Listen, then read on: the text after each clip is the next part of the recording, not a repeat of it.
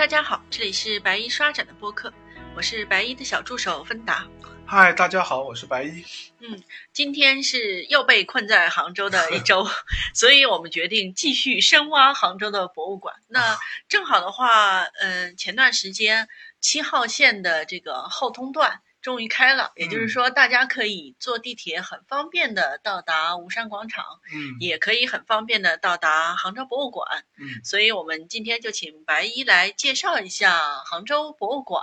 这个，嗯，展览。杭州博物馆也算挺有名的一个博物馆了，因为在毕竟在杭州，说实话，大馆还是不多啊。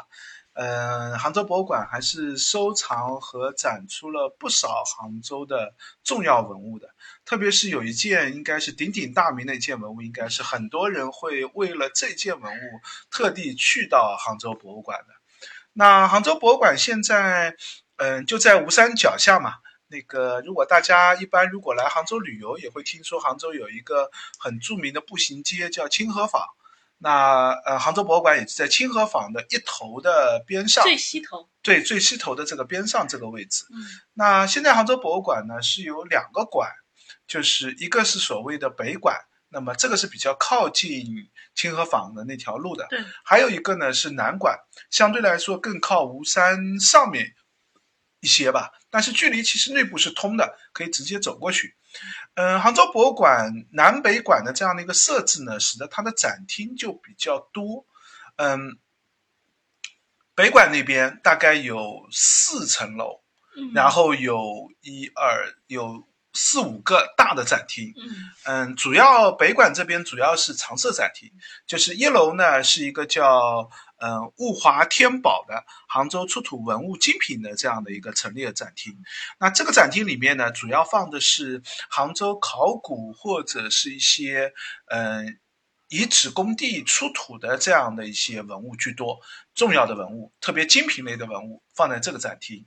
然后，呃，二楼上面呢是一个书画厅，有的是书画的，有的时候是书画的临展，有的时候是书画的这个常设展，就它杭州杭州。自己有一套书画的这个基本陈列吧，可以认为。然后上面还有文房雅玩的一个厅，然后有一个意匠生辉，也就是放家具啊、这个陈列啊这样的一些展厅。然后还有一个，因为杭州博物馆还收藏了一批邮票，那有一个方寸之间的这个邮票展厅。北馆基本上就是这个这样的几个展厅。也就是说，北馆基本上是主题展。对，北馆基本上可以认为是一个主题展览，而且基本上是一个常设展览居多吧。嗯，除了书画展厅，它有的时候会做一个专题类的书画，但其实也是就是从杭博自己的书画收藏里面挑一些出来。那么，呃，因为书画有一个展厅，一般都有这样的问题，它不能做常设展厅。嗯，在怎么样的书画，它也需要有一个就是保养修复的这样的一个时间嘛。所以它肯定会轮换。对对对，书画展厅其实可以看作是一个轮换展厅。那么它把轮换出来的，有的时候就哎这次就轮换出来一个专题，那么就变成一个这个专题展临展的这样的一个形式。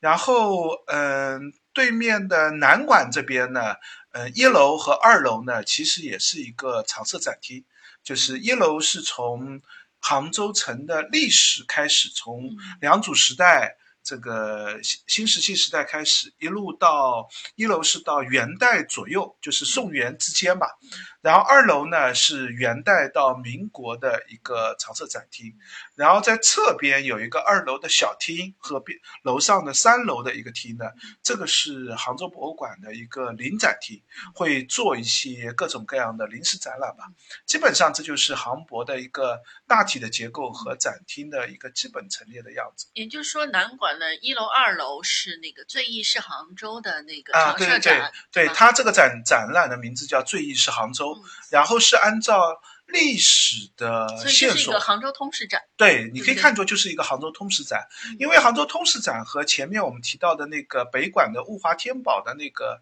呃历史常设展厅呢，是有点展出内容上的区别的。历史展厅它一定要遵循的是第一个，我历史的重要时间段不能跳，到了这个时间段，我一定要介绍这个历史时期在杭州这儿发生了什么变化，所以一定要讲。但是不代表这个时候一定有很精品的文物可以有。那么这样的话，在嗯最意是杭州这个展厅里面，它会就用很多模型啊、复制品啊，对对或者是用一些微缩比例的这样的一些东西啊，就是它必须要把这个内容呈现出来，那只能用文字用。各种各样的嗯角度吧，把这个内容给呈现出来。但是作为精品文物展厅，就是物华天宝那个展厅呢，它就不考虑这一点对，它就是我有重要的文物出土，那我就放在这儿。对对没有的话，那就算了。这儿没有这段时间没有重要的文物出土，像最近是这个呃物华天宝的那个展厅里面，五越国时期基本上就没有什么文物的陈列，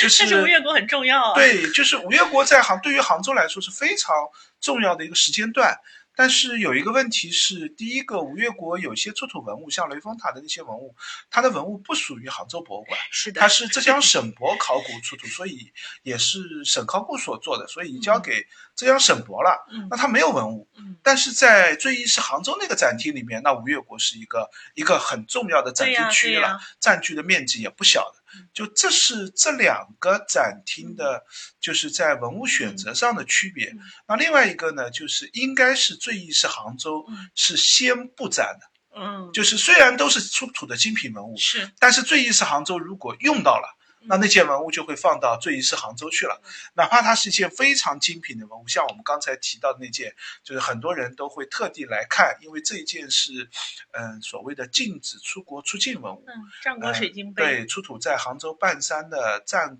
一个半山，嗯、战国时期的一个墓葬当中的，就是战国时期的一个很特别的水晶杯，就是特别的现代。我们感觉现在放到家里就像一个玻璃杯，也使用起来玻璃杯对完全不违和，而且设计的也很现代化，就是有一个束腰的这个。形制，而且收腰的这个比例和尺寸也特别像我们现在工艺品的那种做法。然后整件水晶杯呢也是完全透明的，稍微有点，就是因为它是用天然的水晶打磨出来的，所以稍微有点天然石材质里面的一些絮状的沉积啊，有些裂口。但是基本上这件东西放到现在家里面，你是完全不觉得会违和的。对，但是却出土在两千多年前战国时期的这样的一件文物，这件文物放在物华天宝的出土精品文物里面完全没问题，因为这是杭博应该说是等级最高的一件文物了。对，杭博只拥有这一件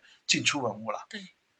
那放到精品展厅完全没问题，但是因为就是应该是最近是杭州那个展厅先布展了，嗯那就放在了那个位置。上。南馆一进门正对对位置，对对，就是它放在一个最好，当然这个 也经过改成过，就以前还我觉得放的还并没有那么重视。张扬，对对对，然后后来就慢慢的打光也越来越好了，陈列柜也越来越好了，名气也越来越大了，对对对，实际上这些文物确实是蛮重要的，因为呃有很多朋友到杭州来，一般都会按照我们有一些线索嘛，比如说嗯。看博物馆，大家都会去看啊，杭州有浙博、浙江省博、杭州市博有哪些这个所谓的进出文物、高等级的文物对对呢，都会去找一找。有一些是常设的，有些不是常设的。那如果刷遗址，你可能就会找国保单位啊、省保单位，就很多人会按照这样的线索去看博物馆。对，那么杭博这件文物肯定是名气会越来越大嘛。那我觉得最一是杭州这个展厅，虽然大的展现是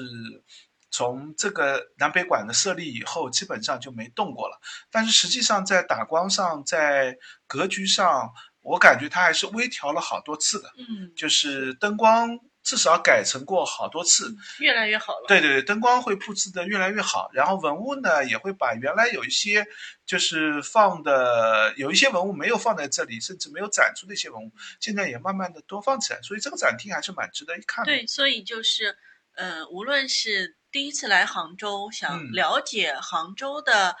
大概的一个历史，嗯。或者说一些重要的文物，对。还是说，哎，带小朋友来，或者说杭州本地人想要对更了解更加了解杭州的话，我们都还是推荐从这个南馆，对南馆的南馆的最意是杭州开始，嗯。先走一圈，对对对。然后再去看到北馆的一些专题馆，对，因为南馆看完了以后呢，它既介绍了杭州历史，还介绍了杭州城市的一个发展。对对，这个问题其实是杭州非常重要的一个问题，因为杭州在历史进程当中，虽然我们一般认为是隋代建成，然后嗯，比较重要的时间段是吴越国时期、南宋时期，但是所谓的杭州城，杭州城的范围在不同时间段上是完全不一样的。是的，特别是钱塘江的一个变迁和移动的问题，使得很多原来。在古代人看来，完全是城外，是钱塘江的这个区域，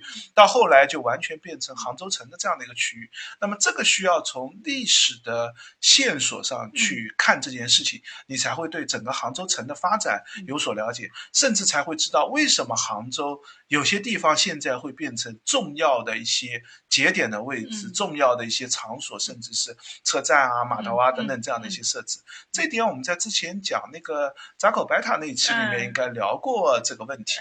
嗯，这个展厅当中也会有比较多的图、展板、文字来讲这部分的内容。我们前两天跟那个白衣去杭州博物馆的时候，也注意到他们常设展里面就是，呃，城杭州城变迁的那个展板，嗯，又换了一块，又换了新版，对对对，对，讲的内容更完整、更丰富一些。原来是一个比较。简单的一块板子，可能你都不一定看得清楚他想表达的内容。现在这个变迁使他这个嗯画了一张更好的图吧，把整个信息量也很清楚。对对。然后你可以看到很多这个地名，我们现在还在用。是是的，就这一点是蛮值得看的一个点吧，就是。这个最一是杭州的这个展厅当中，而且这个展厅当中好的文物也确实蛮多的。对对。就是嗯，第一个大概值得一提的文物就是战国水晶杯嘛，大概就在就是进门的第一个厅里面。第一个厅里面呢，走廊部分是新石器时代，对，就是良渚啊、花湖桥啊这些文化。那这一段文化里面呢，那我们肯定会更推荐去良渚博物院或者去浙江省博，因为这一批考古，呃，杭州。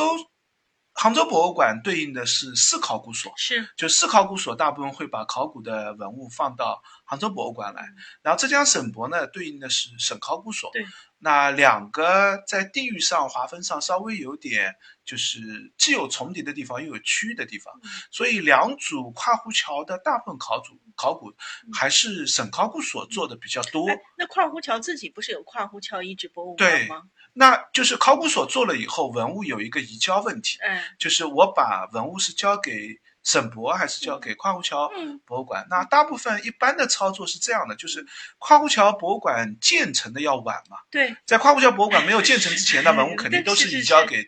浙博。那等到跨湖桥博物馆筹建了，那这时候就开始有意识的会留下一些文物，我们就不再移交给省博了。那等到跨湖桥移交了就很难要对，已经很移交呢，也可以走。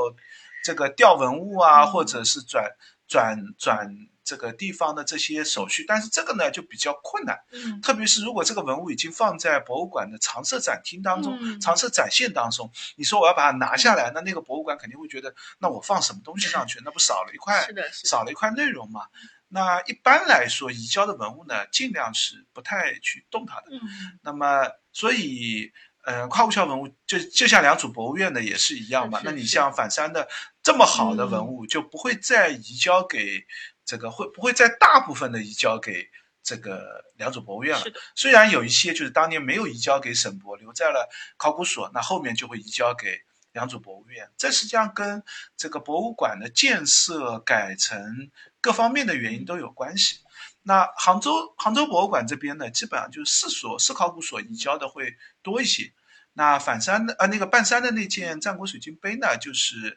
这个应该是考古所做的，所以就当时就移交给杭州市博了。杭州博物馆了。呃，你刚才说那个推荐就是良渚啊和跨湖桥啊，是去这个良渚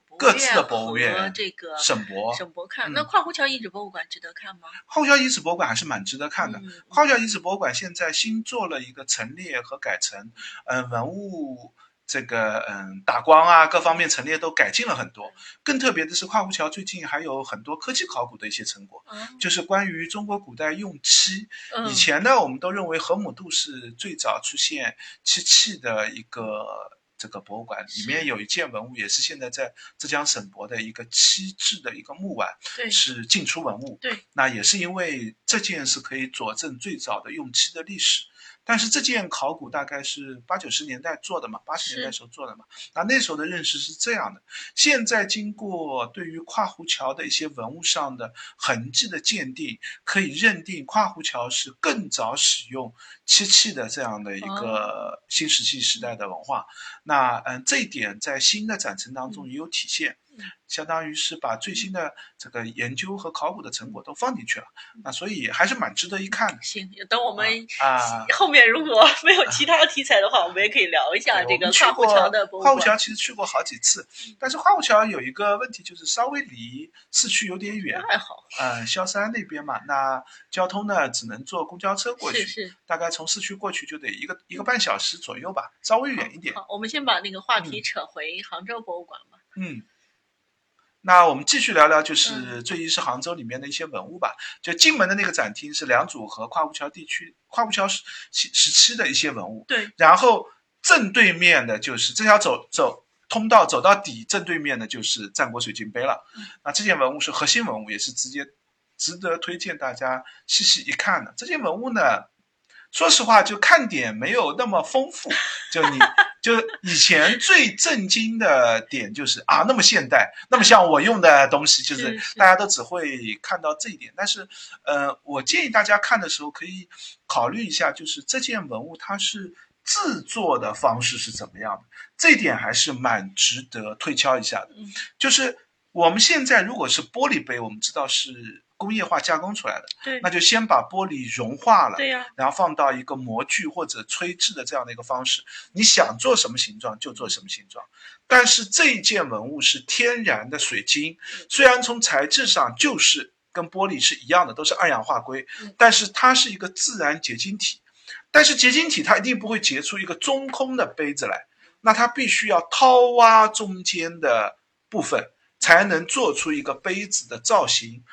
那这个掏挖的技巧要怎么做？特别是在战国时期。到了汉代以后，这样的掏挖技术，玉器上的掏挖技术会越来越成熟。很大一个原因就是铁制工具的流行，因为铁的硬度比较高，大概可以达到七到八的样子。特别是如果加上炼钢技术的进展的话，那铁制工具的硬度可以非常高，适合加工硬度是五到六的玉，水晶的硬度大概到七左右。那这样的话，就基本上是跟铁制工具的硬度是相当的，所以一般在铁制工具出来之前，青铜的硬度大概只能到六出头一点，六点二、六点三的样子吧。那这样的话，加工起水晶的话是极其困难的。那也就是说，硬度低的话，你基本上低硬度的那个器物在高硬度上划的话，低硬度的这个器物首先自己头就会瘪掉。那你这样就很难加工下去了。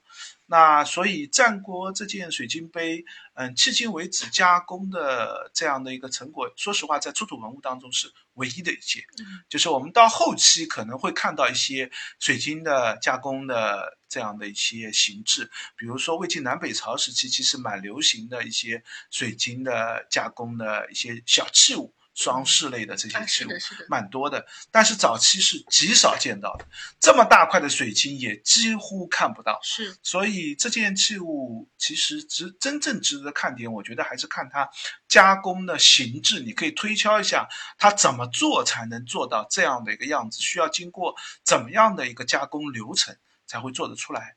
嗯，这是。这个第一件重要文物吧，可以认为。然后这件文物的左边有一个小的耳室，就有个小房间，主要放的是春秋战国时期吴越国的一些出土的青铜器。那么大部分都是两大类，就是一类是兵器，一类呢就是农耕器物。就是当时吴越国时期主要就是拿青铜器来做这两类东西。那么杭州博物馆就有点可惜，就是不太没有收藏特别高级的。青铜剑，就是吴越国时期，其实有很多带铭文的、等级非常高的青铜剑，都在浙博吗？嗯，没有，都在。其实真正好的都在湖北省博，这个在就是在楚国的地界当中啊，就是因为地理上不在这里，对，就是根本就不在浙江出土。为什么呢？很大一个原因就是。嗯，越国吴国被越国所灭，越国被楚国所灭。啊，那现在最好的这几把剑，基本上都是，嗯，吴王后期的剑和越王剑。越王剑是最有名的。对，那嗯，湖北省博的那把越王勾践剑就是是进这个进出文物嘛。那嗯、呃但是最后蜀灭越的时候，特别高等级的一些就是国王自配用剑或者一些高等级用剑，可能就会被掠夺走，就被拿走了，所以根本就不出土在浙江。嗯还有一个浙江的问题就是浙江的呃墓葬情况并没有那么好。就是保存条件对保存条件没有那么好。嗯，大部分五岳的墓呢，基本上是一个嗯土坑墓的居多，是就是上面会有一些副石，下面呢墓葬里面呢没有特别精细的一个形制，嗯但是楚墓当中呢会有比较好的一个设置，就是要涂漆膏泥啊，墓葬要封。封封密封好啊，嗯然后埋在长期埋在水下，所以青铜器呢还出土的会更好一些。浙江这边呢出土青铜器呢大部分都是普通的青铜器更多一点，嗯然后中间再有一个走道嗯，那个走道呢放的就是从汉代一直到唐代嗯这个浙江。杭州出土的一些文物，这个文物呢，就是因为汉代到唐代呢，杭州不是一个特别重要的历史时期，是，所以大部分还是以展板和文字的形式在介绍杭州城的一个发展变迁，像六景的设置啊，里面做六景啊，对呀。或者是这个嗯，就是这样的一个发展过程，文物就相对一般。但是我觉得就是看了这个展板的信息，在呃出了这个博物馆再去逛杭州城的时候，啊。你会对，你会对很多遗迹点会知道它的渊源是什么。像西湖边就做了一个呃李密所谓的六景的一个模型嘛，那对对那，现在也有一个存留的李密六景之一，最后的一个存留的景就是相国景。是那如果你喜欢逛遗址点、逛这些点，那等到你这儿看完以后，你就知道啊，这是怎么一回事情了对。那你再去看到那些遗址点，因为这些遗址点的实物是不可能搬到博物 馆里面的，它只能介绍给你。那你去那边看的时候，就会更了解它对于当时的杭州是什么样的意义。像相国井所在的位置，你就知道啊，唐代的时候在相国井这个位置，一定已经是变成是一个聚居点了。对，要不然不会在这儿特地设一个井。那么这儿是聚居点，现在这个位置大概就是中山。中山南路、中山中路的这个交叉口的这个位置吧，解放路的这个交叉口的位置吧。那这个位置现在又是什么样的地方？再往东和再往西，西湖和钱塘江的位置都因为这一点，其实已经发生巨大的变动。是那么对于杭州城的发展历史，看了这个展牌的内容以后，了解会更清楚一点。对，就是可以更好的带着这个背景去逛杭对对对州城。然后再继续走下去的一个大厅，就是我们提到的吴越国的这个大厅。那这里面文物是比较多的，嗯，这里面既有现在已经在国家博物馆的，就是金那个金书铁券，对，那个当时唐王朝最后时间段赐给吴越国的国王钱镠的一个，就是免你九死，子孙免三死这样的一份这个诏书吧。是然后这份东西呢，因为这件东西已经在嗯、呃国家博物馆当年叫中国革命历史博物馆成立的时候就被调到北京去了，对，所以这博也只能展示复制品，呃，杭州博物馆也展示复制品，但是然后在临安博物馆也展示复制品，就是只要跟它相关的博物馆展的都是复制品。但是复制品的那个品质还是可以的，嗯，就对，基本上复制的效果还是蛮，就是完全跟跟真的差不多，对肉眼看差不多。对。对对。对，而且它最重要的信息现在也很难在无论是真品还是复制品上都看的并没有那么清楚了，嗯。因为上面的文字，嗯，它是铁板铸出来的文字，这个字是凸出来一点，对，然后再用金把它那个突出的字字儿再描一遍，但是金剥落的很厉害。就据说是掉到水里过，遗失过一段时间，就是所以能残留下来的看得出来的字没有那么多，需要看文献、看一些研究资料会了解更清楚一点。然后这个展厅中间还做了一个梵天寺金床的一个缩小版的模型但是也很大了。呃，那个模型大概有三四米高度吧，实际的梵天寺的模型有十米十来米的样子吧。实际的梵天寺金床，不是实啊际的啊梵天寺模对，实际。实际的梵天寺金床有有十来米吧，那所以这也是一个缩微版的一个尺寸。对，但是，嗯、因为梵天寺金床其实，嗯不太容易观看，尺寸太大了，然后你也很难贴近。那这个缩小版的把上面的各种照相啊、内容啊都复制出来，看起来会更方便。而且梵天寺金床，如果不是特地看古迹的人，其实。呃，跑一趟还是稍稍微有点远，就比较成偏的地方。对对对对对。嗯，然后周围呢，大部分放的就是吴越国出土的文物。以前这里的文物还多一点。因为杭州博物馆曾经还在临安博物馆没有开之前，康陵啊、水丘寺墓葬有些东西，当年是因为临安博物馆没有开，就是借放在杭州博物馆。是。等到临安博物馆开了以后呢，很多康陵的一些小的玉器，对，然后水丘寺里面出土的一些比较高等级的，我们认为五越国时期的所谓的秘色瓷，对对，现在大部分都已经还给临安博物馆。说起来，临安博物馆也很值得一逛。对对对，临安。博物馆，我们有机会也可以聊一期，就是现在都在临安博物馆里面做陈列了。那杭州博物馆呢，还留下了一些，有几件玉片就是康林所出的，应该就是因为康林出的玉片都又小，数量又多，所以临安博物馆自己是展的比较好的一些，那还留了一些给。杭州博物馆还放在这边，然后杭州博物馆这边还做了一个，因为前王筑海堤是一个对杭州城来说非常重要的一件事情，还做了一个模型，就示意表现当时做的这个海堤的这个做法和形制是怎么样的。大家有兴趣的话，也可以看看这个海堤的做法和当时这个海堤以后的变迁啊，各方面的历史。或者更有兴趣的话，可以直接去那个啊九堡的那个海堤博物馆，对对海棠博物馆，对对，就是呃，就是关于海堤这个部分，杭州还有一个专题博物馆，就是在九堡那边，是那边是原址发掘了一段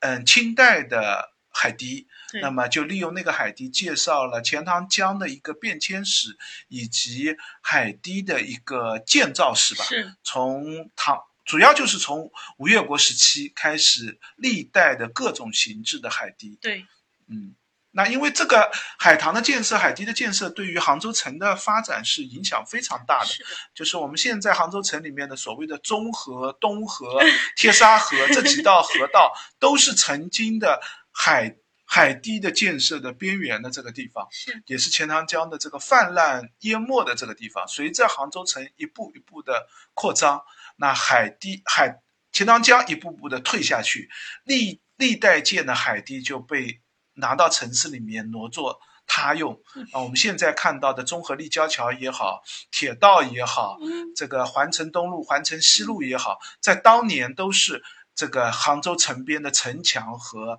这个跟海堤有关的这样的一些设施，啊，不要说的好像立交桥是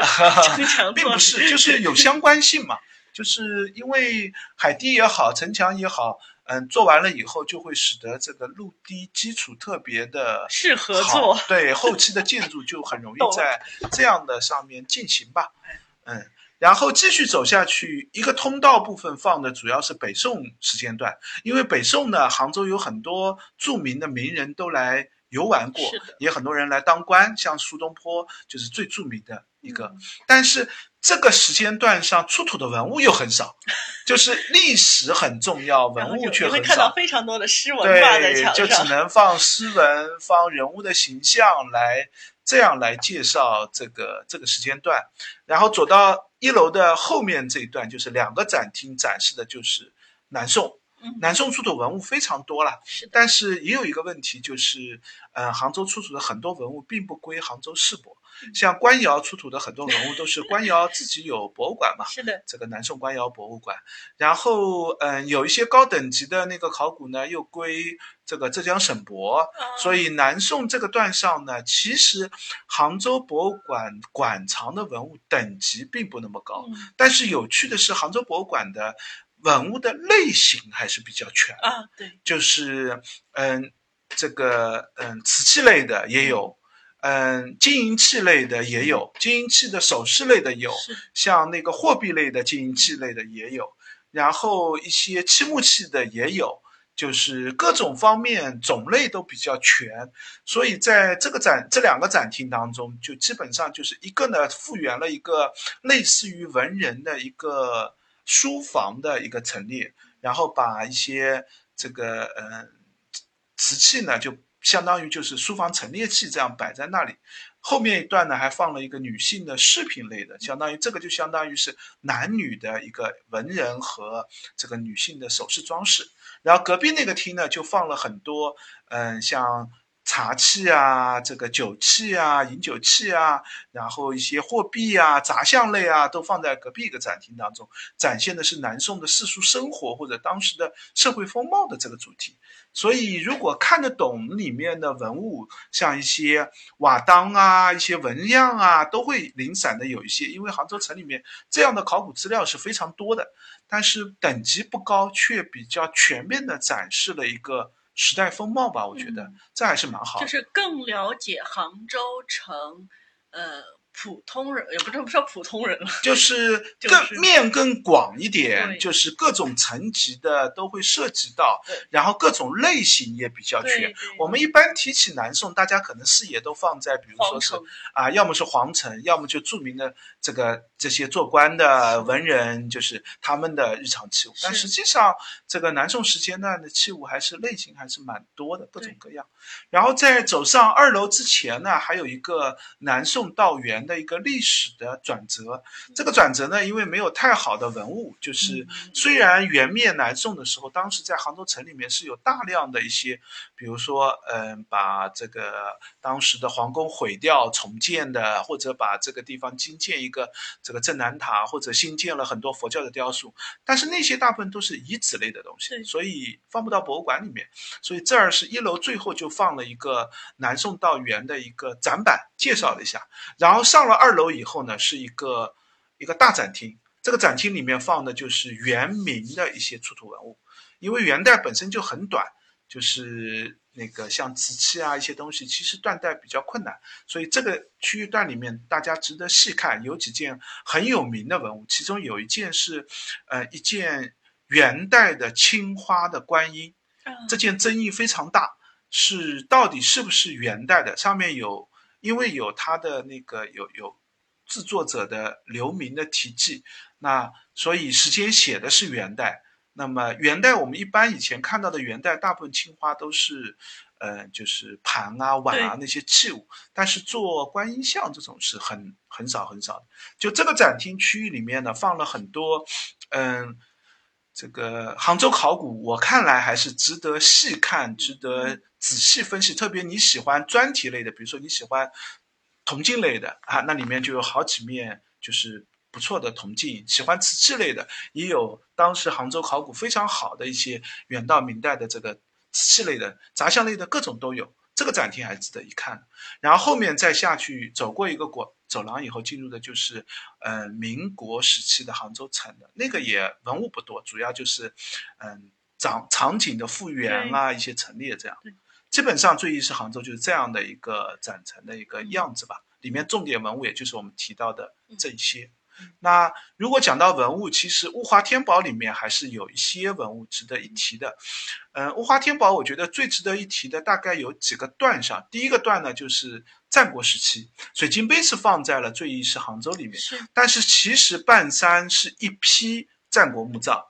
这个其实我们也可以了解，就是当时杭州城最最繁华、最最热闹的地方，不在现在的杭州城，而在现在的半山地区，就是杭州的城北。是以前老杭州人看来这是城外面了，但是实际上因为那边地势比较高，受到钱塘江的影响比较小。杭州在战国时期最最早的聚集点是在那个方向，大概到了汉代的时候。嗯，杭州城有一片区域，就是所谓的武林或者虎林。现在我们认为，可能就是在武林门到钱塘门的这一段地界上，是最早的这批在杭州活动的这批人。这批人大概是从汉代以后开始，这个活跃起来的。那战国的中心点是在半山那边，那边有大量的战国时期的一些墓葬，墓葬里面出土了很多文物，都是放在了物华天宝的那个展厅当中。这是第一段，然后第二段就是南宋了，就是中间出土特别重要的文物就相对少一点。南宋呢，主要展示了一些南宋官窑的出土物，虽然南宋官窑有专题博物馆，但是有一些文物还是放在了杭州博物馆嘛。那这个部分可以看看，仔细看看南宋官窑的。这个这些文物，因为打光比南宋官窑要好得多。南宋官窑 窑的打字那个博物光很一般。馆确实该该重新装修了。该该灯光要重设了。然后后面还有一段就是元代，元代我们刚才讲，在杭州博物馆这边呢，之前呢，最一是杭州里面是有文物陈列的，但是在物华天宝这一段上，还有一个重要的窖藏文物放在了这里，就是杭州元代的一个超徽路的一个窖藏。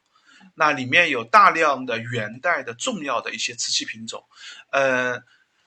杭州博物馆之前做过几个临展，也调用了这里面的几件这个文物，像一个笔架，元青花的一个笔架，像还有一件孔雀蓝，孔雀蓝的一件这个大盘子，都是非常典型的元代时期重要的瓷器品种吧。那嗯、这个展厅在这儿有陈列。然后最后还有一个部分呢，就是，嗯、杭州少年宫是当年应该叫昭庆寺。昭庆寺在明代的时候，很可能是因为倭寇的入侵，把一批嗯所用的青铜的供器丢到了井里，然后后来考古发掘出来，就是挖出来，井里面还有这么多东西，嗯，有这个，然后找到的这个这个东西呢，就放在了物华天宝的那个展厅，因为它跟历史上的重要事件关联性不大，反倒是一批比较重要的文物吧。那这个展厅我觉得也蛮值得一看的。嗯有有哪几件特别值得推荐的展品吗？嗯，我觉得一个是就是刚才提到战国半山的水那个那个半山墓葬里面有一些水晶的那个水晶杯很大嘛，对它有很多水晶的耳饰饰品类的，就是耳当，就是挂在耳上的一个穿孔的，中间会有束束腰的这样的一个东西。嗯，有的是水晶的，有的是玛瑙的，加工的都蛮细致的。然后嗯。南宋官窑的这几件瓷器也蛮值得一看，调过来都是几件好的东西，就是在官窑里面拼出来器型比较标准，就是样式比较好的几件南宋官窑的瓷器。也就是说，可以作为南宋官窑瓷器的一个经典标准器对对对对。对对对。元代就看元代它那个昭徽录窖窖藏这个部分，我看它经常在换展，啊，就我去看了几次，它经常文物在换。嗯，像现在那个孔雀蓝的那件大盘子，好像最近就我一直没看到了。嗯然后大家有兴趣可以看看最近在展的是什么。啊，昭兴寺倒是固定的，就是那个几个有有两件，上次我们去看那个梁道山计划的时候也看到，就是那个嗯手执那个那个烛台的两个童子的像吧下面有牛和鹿的造型，还是蛮明代风格的典型风格的面貌的，基本上就是这几件。然后楼上的专题展厅稍微提一提吧，因为虽然，呃，就是几个展厅里面重点文物不多，但是啊还蛮有趣。像书画展厅呢，杭州博物馆是刚才我们提到，就是会做轮展嘛。对。那常见的轮展就是一个，我感觉这个主题就是浙江地域的画家，就是因为杭州博物馆没有太早期的作品。嗯，基本上就是从第一件进门的最重要的一件作品，就是从明代晚期的蓝英开始展起。它有一件蓝英的一件这个大力轴画，那么相当于就是以莱茵串起浙江或者杭，甚至就是杭州周边的一些这个明代到清代的一到民国的一些著名的画家、书法家这些人。那么展厅里面有的，或者是画家本人是就是这边的人。或者是画的那个题材就是杭州的风景，杭州的题材。那有一个算半常设的展厅，因为经常会做那个展。像最近刚刚结束的是一个那个赏识的展，嗯因为在杭州博物馆收藏的书画里面，嗯，当时明清时期是。宋代就开始有，北宋时期就开始赏识，就是一些文玩的雅石，然后不但文人喜欢，还会把它画下来。那么书画当中也会有体现，做了一个专题展览吧。但这个展览好像刚刚结束，是吧？对清明节之前刚刚结束对。嗯。然后另外几个展厅，呃，文房雅玩这个展厅，因为我们有更好的博物馆，可以看到更多的像文房的器具类的陈列啊。比如说你上海博物馆，你这个 你这 就是 这个碾压式，对对对，我觉得你就是杭州市杭州市内，那杭州博物馆已经算不错的了，因为这波没有做这个主题的展厅嘛。那杭州博物馆已经算蛮好的了。然后像那个方寸之间的那个馆藏邮票展也是蛮有趣的一个主题了。其他也很少有博物馆有这么多，而且它有一大批呃国外的那个邮票。就是可能是捐赠的吧，好像就是蛮。然后你又要说上海有个邮政博物馆，里面也有 类似对对，就那就是就我是觉得，就是如果在杭州的话，这几个展厅还是值得一看的。当然，如果你视野放得更大一点呢，就这个展这几个展厅呢，嗯，这些主题在很多博物馆里面都会出现，还算博物馆蛮常见的这个主题，但是值得一看吧。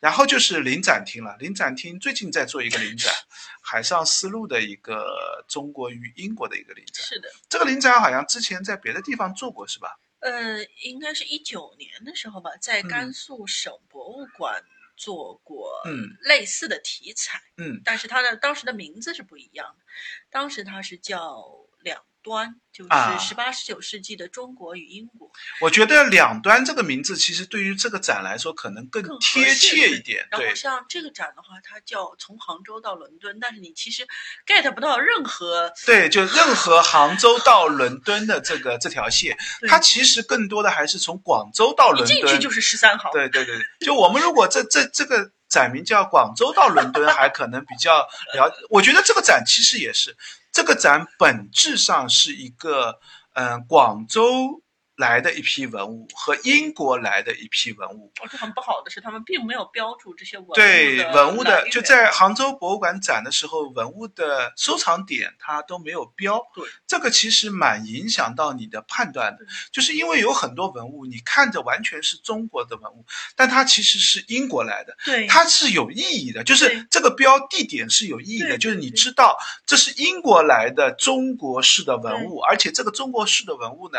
完全。按照英国人的需求定制的文物，就这样的话，你就理解你这个文物的这个流传或者这样的文物的过程了。不过你看的多的话，现在还是啊，就挺容易认得出来的，是外销品和那个。本土的做法在晚就是清代晚清的时候和外销品的做法其实完全是不一样的，尤其是在题材啊和这种对对样式内容上都会有很大的区别。但是我是觉得最好还是标表会比较好，而且它这个展叫做从杭州到伦敦，所以它很刻意的放了一些 杭博自己收藏的文物。但是说实话，和整个展现其实关联会有点脱节，就是因为在。这个时间段上，杭州跟海上丝绸之路其实已经没有太强的关联性。广州已经变成是更重要的出口贸易的这样的一个地点，而且大量的外销品定制也在广州。虽然可能它的制作不在广州，有很多景德镇的人做，这个也有可能是内地的，甚至杭州做也有可能。但是它都经过。广州的十三行的手，再卖给外国人，甚至外国人下订单的时候下的就给十三行下的订单，十三行再委托这个当时国内的其他地方再来做，所以这个展跳开了广州，因为我在他展板当中，我基本上没有看到他特别强调广州十三，除了进门就因为有十三行介绍了一下，后面其实他没有特别强调这一点，我觉得。他没有把杭州强调出来，就是这一点是这个展的一个比较弱的地方嘛。但是这个展厅呢，其实就是杭州博物馆常设的一个临展厅，包括这次楼上没有开，实际上楼上还有一个体体积面积差不多大的一个展厅，就是两个展厅一般都会同时利用起来作为临设展厅来使用。然后这个临展虽然刚才我们吐槽了很多啊，但是就展品本身而言，我觉得。嗯，对我来说还是挺新鲜的，因为我第一次看到那么多的外销扇。呃，就是我们在讲外销的时候，好像一般都会外销词比较多，对，广彩啊，就这些比较多。但是这一次的话是来了非常多的，就很外销扇。它似乎英国来的主题其实是一个外销扇的一个主题，而且各种样式、各种做法、各种材料、各种的形制都有。就基本上你你。根本你想不到，这些完全都是中国制作出来。中国其实完全没有中国人用，我感觉 就这样，纯粹是为外销而制作。对，但是它也是嗯非常明显的带有了西方对东方的想象的一个题材和样式。它也不是说纯就不不像那种说，哎，我们只是做一个 OEM，就是就是西方的东西来料加工，它是。很明显的就是就是由东方的因为它的材质就是对于英国人来说都是海外的，是所以他就说你这个扇子就要做的有很强的海外风格，对然后要加上海外元素对。但是这个海外元素呢，其实并不是海外本土元素，对，就并不而是是中国的本土，元素，而是英国人想象的海外元素，就是那个异域的想象中的那些元素。对所以做的 就是呃，就是如果你真的熟悉中国的元素风格，对你会看得很奇怪，就是完全不一样。但是你又会看到有些内容呢，又似乎是应该是我们的东西，完全不是海外的东西。就这一点上，我觉得是这个展蛮，就这个展本身应该是一个很有趣的展。对对，就是在外销主题上，我觉得也是难得一见的这样的展吧。我们一般看到的外销主题展，还是以广彩瓷瓷器或者通草，就是当时画的一些对呃类似于明信片这样的东西吧，就是画的中国风格的东西，或者一些嗯。图画类的图就是书本上的这些东西，就是呃外国人想了解中国，他们会看到哪些东西？就这些东西是我们以前比较常见的。对对对，但是扇子这个主题还真是第一次看到这么全面的一个展示，好像是大英过来的吧？我印象当中，啊因为他也没有写，对，没有写 展厅的这个文物，所以我我也不是特别确定。我印象当中是文物，就大部分的重要的文物都是大英博物馆过来的，所以文物的等级其实还是蛮高的是。是然后还有一批那个象牙制品的那啊个，，嗯，也是非常的精细，嗯而且嗯。嗯、基本上可以很明显，也可以很明显的看出是为外外国人做的，外国人嗯做的，因为象牙，我们台北故宫你会看到，当年乾隆自己也有一大批精巧的象牙制品，对对对。就是嗯做的也非常好，但是那一套完全是中国样式的。对。然后这个展厅里你看到的象牙制品，你会发现技法完全是中式的样式，是但是做的主题、做的内容、做的样形制，完全是符合欧洲人，的需求或者说。它的器具就是欧洲人，对。我记得有名片盒吧？对对对对对，就名片盒、扇子也很多是象牙做的，然后也有很多镂空的那个就是鬼工球，对，但是它的那个陈是一个陈列式的这样的用法，就是完全是因为外国人喜欢，他就要求做这个样子，然后甚至给你一个定稿的一个样子。还有园林人物盒子上有小天使哟，对，就是样式很多都是外国人需求的这个样式，然后又会加上很多中式的元素，对。就这样的话，使得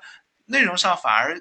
我觉得两端的这个名字好就好在这个地方，虽然就两端既讲出了那么遥远的距离，对又用文物讲出了中间的关联性。对就这个名字，我觉得还是更契合的一个名字。现在这个名字呢，有点就是俗气化了，就是说 海上丝绸之路，就是比较符合大众向的需求吧。嗯，但是实际上是没有太好的把这个核心主题给展现出来。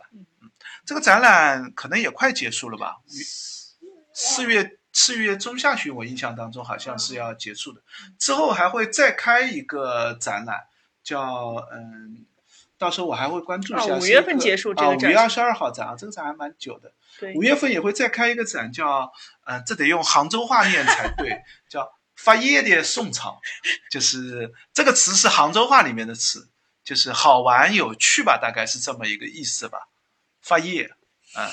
就是好玩有趣的意思。然后是一个青少年的教育体验展。嗯嗯，这一类型的展览，我现在还是挺关注的，因为之前西湖博物馆刚刚做过一，现在其实因为疫情延期了，还在展，就是跟着苏东坡游杭州嗯，那个展览，我觉得也蛮有趣的，就就是适合小朋友去看？对就是它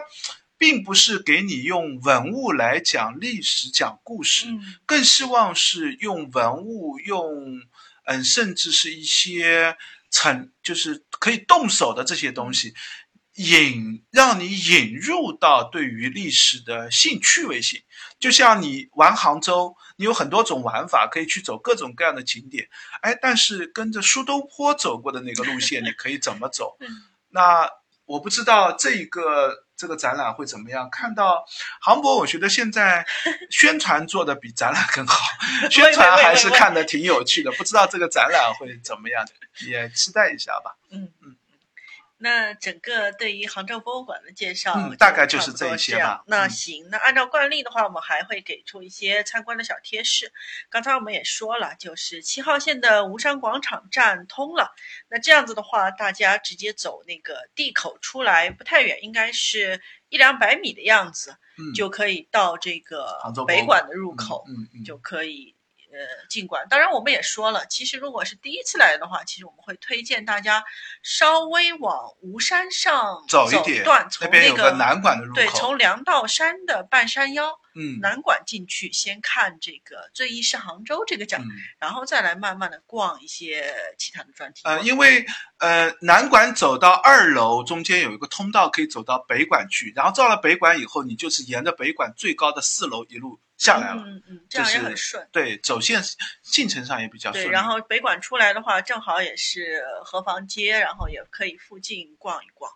嗯，我们在那个，因为呃，杭博就是在吴山上嘛，我们在那个第播客第十五期里面也聊过，就是吴山景区里面还有一些这时个吴越国，刚才我们提到、嗯吴越国啊、宋元啊这些嗯很重要时期的一些石刻造像，大家嗯有兴趣的话呢，也可以回去听一下十五期的内容，然后也包括说我们在第十五期里面也详细的介绍过，因为这附近是嗯、呃老杭州，就是 当然没没没有到是吴越国、啊宋元那么早的，我们 是想说，哎，大概三五十年前，嗯，其实就是文革以后，或者嗯最多最多稍微留下了五六十年代的一些痕迹吧。其实大部分的面貌是保留了比较八九十年代，就是在改革开放以后有一次大的城市化嗯改造。嗯那吴山脚下这一片呢，基本上没太受到这一个冲击。就所谓的老杭州，大概其实也就是八九十年代的老杭州。对对对，可能大家还有一点。我不知道大家还有没有印象，或者说